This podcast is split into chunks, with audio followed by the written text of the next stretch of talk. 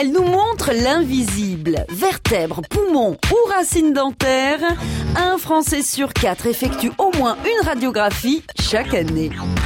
La bonne image est l'image qui répond au mieux à la question posée par le clinicien. Euh, on doit mettre en évidence euh, la fracture, la lésion, et c'est ça notre travail.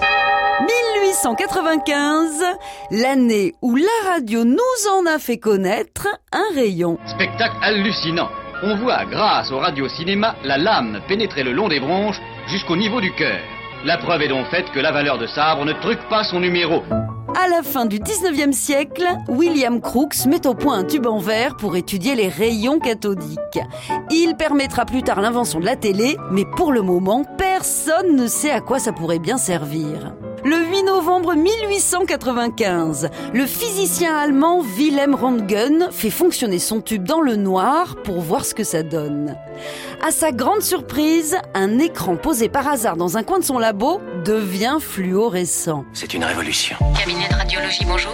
C'est pour prendre rendez-vous? Il l'éloigne, la fluorescence persiste. Il intercale des objets entre l'ampoule et l'écran, idem.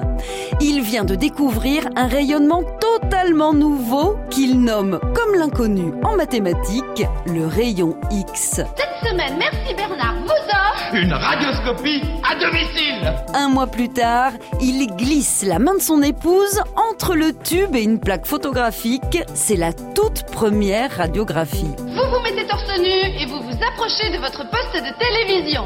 Vous appuyez bien votre thorax contre la vitre. Vous et vous ne bougez plus du tout, du tout, du tout. Aujourd'hui, fini les vieilles planches en noir et blanc. Une équipe de chercheurs de Nouvelle-Zélande a mis au point la toute première radiographie en couleur et en 3D. Un voyage fantastique au centre de votre corps, effet très spécial garanti. On n'arrête pas le Et progrès. vous ne bougez plus du tout, du tout, du tout. À retrouver sur francebleu.fr.